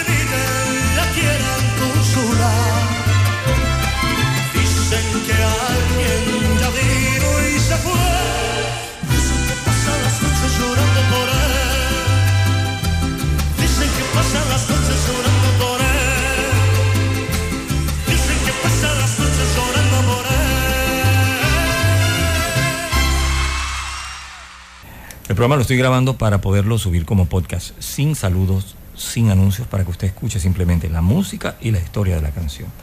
Voy con otra historia. Esta una vez se las conté y fue así como por encimita y estuve revisando libros y la revista Billboard. ¿Ok? Y voy con la historia de este tema que el propio Lionel Richie de la agrupación Commodores escribió Three Times a Lady. La banda de seis integrantes era un conjunto de funk y soul que competía. Con agrupaciones eh, que interpretaban música disco de la época. También entre ellos, de repente componía uno, componía el otro, ambos o todos se mezclaban y empezaban a escribir las canciones. Después de conseguir el mayor éxito de la agrupación con el tema Easy, que también fue escrito por Lionel Richie de la agrupación Commodore, su enfoque se había pues desplazado hacia el texto general. La creación de Richie actuaría como la pieza central de cada uno de los álbumes de la banda en el futuro. Siempre había una canción de Lionel Richie. Este es un artículo de la revista Billboard del 6 de agosto del año 2016, escrito por Kathy Applefield Olson. Lionel detalla cómo escribió la canción. Dice, entonces escribí esta canción en el campus universitario. Es curioso cómo comencé a escribir cosas. Detalla Lionel Richie en esta historia. No solo escribí temas para los Commodores, también escribía canciones pensando que pues alguien podría cantarlas. Y pensó en Frank Sinatra. En el pasado encontraría a alguien, dice, pues que tuviera ese, estilo. Y él quería que le cantaran esa canción. Como eran una banda de funk, competían con agrupaciones como Ohio Player, Cool and the Gang, Erwin on Fire. La música disco estaba en su apogeo. Así que él creó un vals, no era nada parecido a lo que ellos interpretaban. Pero cuando el coproductor James eh, Carmichael se enteró que él tenía eh, una valija llena de canciones, le dijo, ¿sabes qué? Vamos a ver qué has escrito. Y le puso Three Times a Lady. Y dijo, Lionel Richie dijo, quiero dársela a Frank Sinatra. Y pues Carmichael le dijo, no, no, no, no, no, no, no, no, no, eso no lo vas a hacer. Se la vas a dar a la agrupación Commodores, donde Lionel Richie formaba parte de esta agrupación. Cuando escribí Three Times a Lady o Tres veces una dama, la inspiración vino, dice Lionel Richie contando, y este es el chiste, de mi padre. Es un tipo muy cálido y cariñoso, eh, pero un día decidió levantarse y brindar por mi mamá. Por lo que sentía por ella fue inesperado. No creo que fuera un cumpleaños. Siempre digo que cuando un hombre hace una declaración en medio de la nada, no hay una ocasión especial, eso significa que es culpable de algo. Lionel Richie sonríe y dice, mi hermana y yo miramos a mi papá y le dijimos, papá, ¿tú estás bien? Él dijo, tranquilos, oye, ella es una gran dama, es una gran madre y es una gran amiga. Y pensé que era un gran brindis, así que básicamente escribí este vals. No se consideraba una canción de Reading and Blues, pero bueno, ahora se convierte en un éxito en todo el mundo. Es nuestro primer gran disco con la agrupación Commodores. Le habló a Johnny Carson para explicarle que básicamente surgió del brindis del padre y esa parte de la historia, pues, que nunca podrá pagarle a sus padres todo lo que has hecho por ti. El papá escuchó esta declaración y lo llama y le dijo, hijo, Lionel, vi tu entrevista con Johnny Carson y dijo, me conmovió mucho el hecho de que dijiste que nunca podrás pagarle a tus padres por todo lo que han hecho por ti. Pero déjame hacerte una pregunta, Lionel. ¿Tú intentarías pagarme?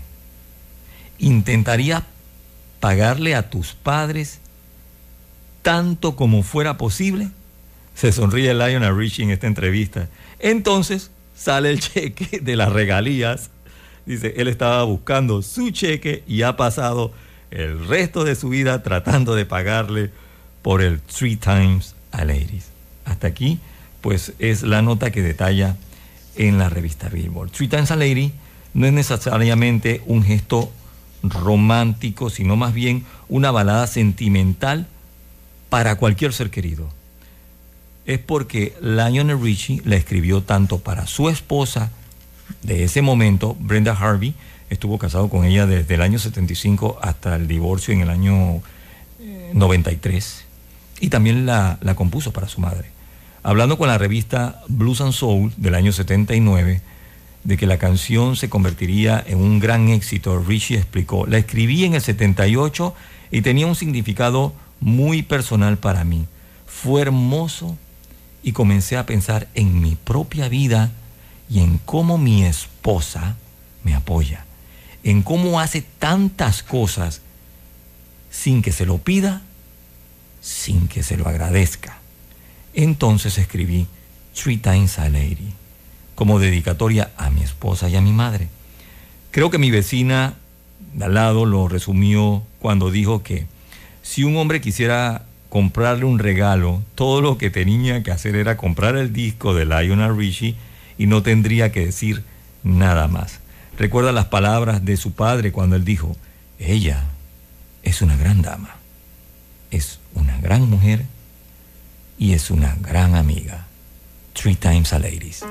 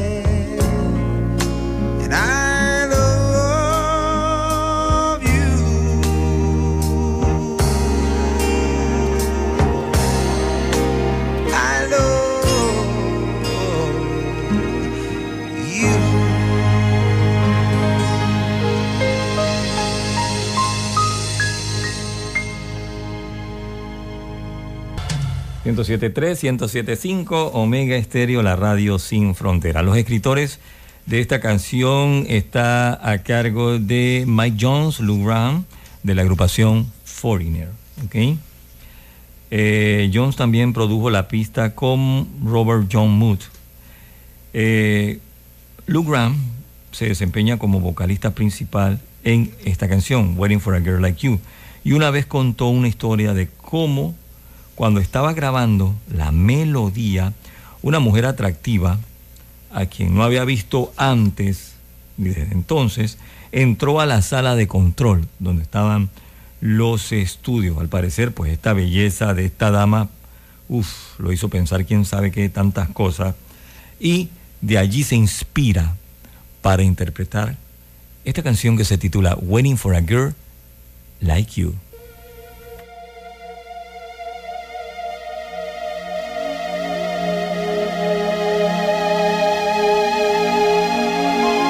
Estéreo, cadena nacional.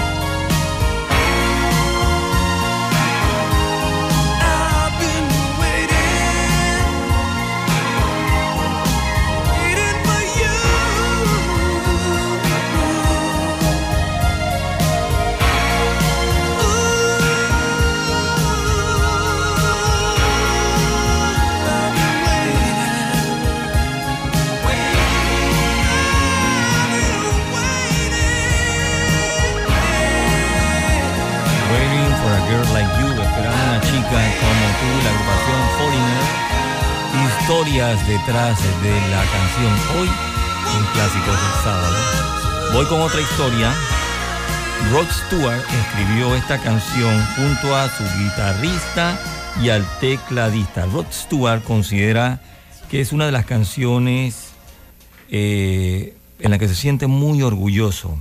Esto se lo dijo a la revista Mocho del año 95. Dice, me encanta Forever Young, porque es una canción muy sincera sobre mis hijos. De repente me di cuenta de que me había perdido cinco años porque estaba muy ocupado de giras. Después, pues dejé de cometer esos errores y comenzó entonces a llevarlos con él y así poder ver crecer a sus hijos. Esto lo dijo el señor Rod Stewart y pues aunque la canción no es no fue un éxito en Inglaterra, es un himno en los Estados Unidos y una de las canciones favoritas de Rod Stewart. Forever Young, que la letra dice que el buen Dios esté contigo por cada camino que recorras y que el sol y la felicidad te rodeen cuando estés lejos de casa y que puedas llegar a estar orgulloso, digno y hacer a los demás como lo hubieras, lo hubieras hecho contigo. Sé valiente, sé valiente y en mi corazón siempre estarás, por siempre joven. Forever Young, Rod Stewart.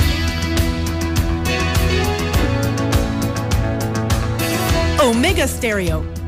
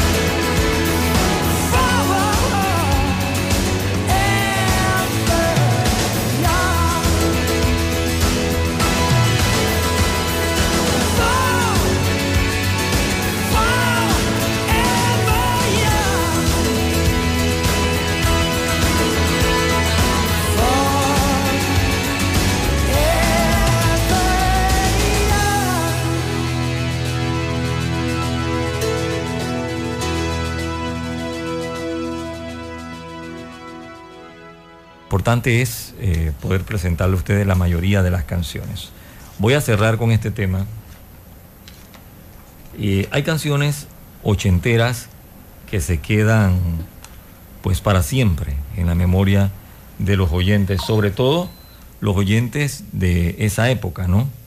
Y Mecano lo consigue con la letra de Cruz de Navajas. Empieza suave y poco a poco nos va metiendo en la historia de una pareja con sus rutinas y con sus altibajos. Cruz de Navaja por una mujer, brillos mortales despuntan al alba, sangres que tiñen de malva el amanecer.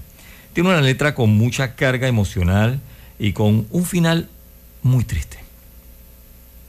Eh, la autoría de la canción, pues José María Cano, uno de los tres componentes de la agrupación Mecano. La letra de Cruz de Navaja, monotonía, traición y tragedia, ¿verdad? Usted que la conoce bien, sabe que hay tragedia en esta letra. Ya han pasado 37 años desde que se lanzara el mítico álbum Entre el cielo y el suelo. La canción está basada en hechos reales y dio pues lugar a diversas interpretaciones, una narración dramática con una gran carga sentimental llena de melancolía, abandono, rutina y soledad. En cualquier caso, pues Ana Torroja, José María Cano y Nacho Cano lograron convertir este tema en un éxito rotundo. Pues es la historia de María y Mario Postigo y su trágico desenlace. Es una historia de infidelidad que acaba en un crimen pasional. La canción narra la historia de un matrimonio sumergido en la rutina, oído, ¿ok? Eh, lo cotidiano, la soledad, en parte como consecuencia de los distintos horarios laborales que tenían desde el principio, pues la letra, las dos primeras estrofas nos van eh, sumidos en la tristeza y del ambiente del riesgo de esta pareja.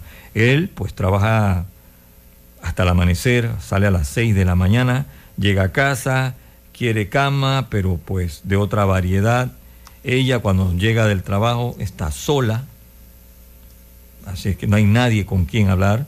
Después el estribillo pues nos describe gráficamente el brillo de las navajas, el alba y la sangre tiñendo el amanecer. La tercera estrofa continúa contándonos que una noche Mario vuelve antes a casa y descubre a María en la calle besándose con su amante. De nuevo llega el desgarrador estribillo que la mayoría conocemos, Cruz de Navajas. Viene a ser una metáfora de la pelea con las navajas entre Mario y el amante hasta que la muerte de uno pues llega y en este caso es la de Mario. En la última estrofa se habla de tres cruces para Mario una en la frente, otra en el pecho y una, una mentira en las noticias que publicaba, ¿verdad?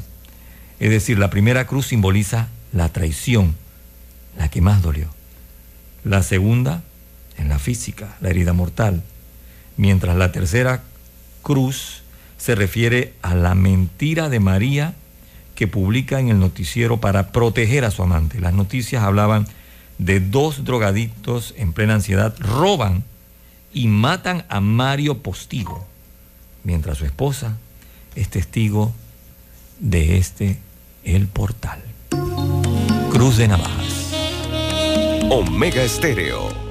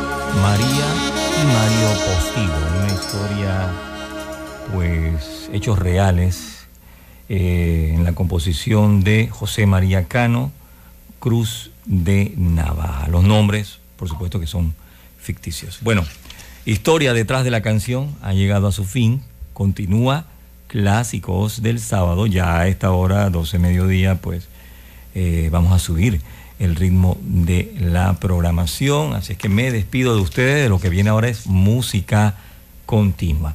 El programa, como les dije, lo estoy grabando. Eh, vamos a editar los comerciales y los saludos para subir solamente la información y la música. Y usted lo puede volver a escuchar como un podcast, simplemente entrando a Omega Stereo Panamá Podcast. Espero que tengan un buen fin de semana, que disfruten en familia esto, por favor, nadie está viendo el sol. Creo que ya es la hora, ¿verdad? Me parece que empieza por allí la cosa. Así que a cuidarse mucho. Dios primero, estaré con ustedes el lunes desde las 8.30 de la mañana. Bueno, me voy a despedir. Eh, voy rapidito. Ariana de Franceschi, muchas gracias. Eh, Juan Antonio Kiel está en Washington, D.C. Eh, nuestros amigos del Poder de la Fruta, allí está Lucy y todo su equipo de trabajo. Así que gracias a todos ellos.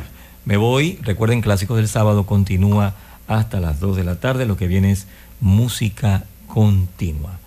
Excelente fin de semana para todos ustedes, que disfruten, sobre todo en familia. Me voy entonces.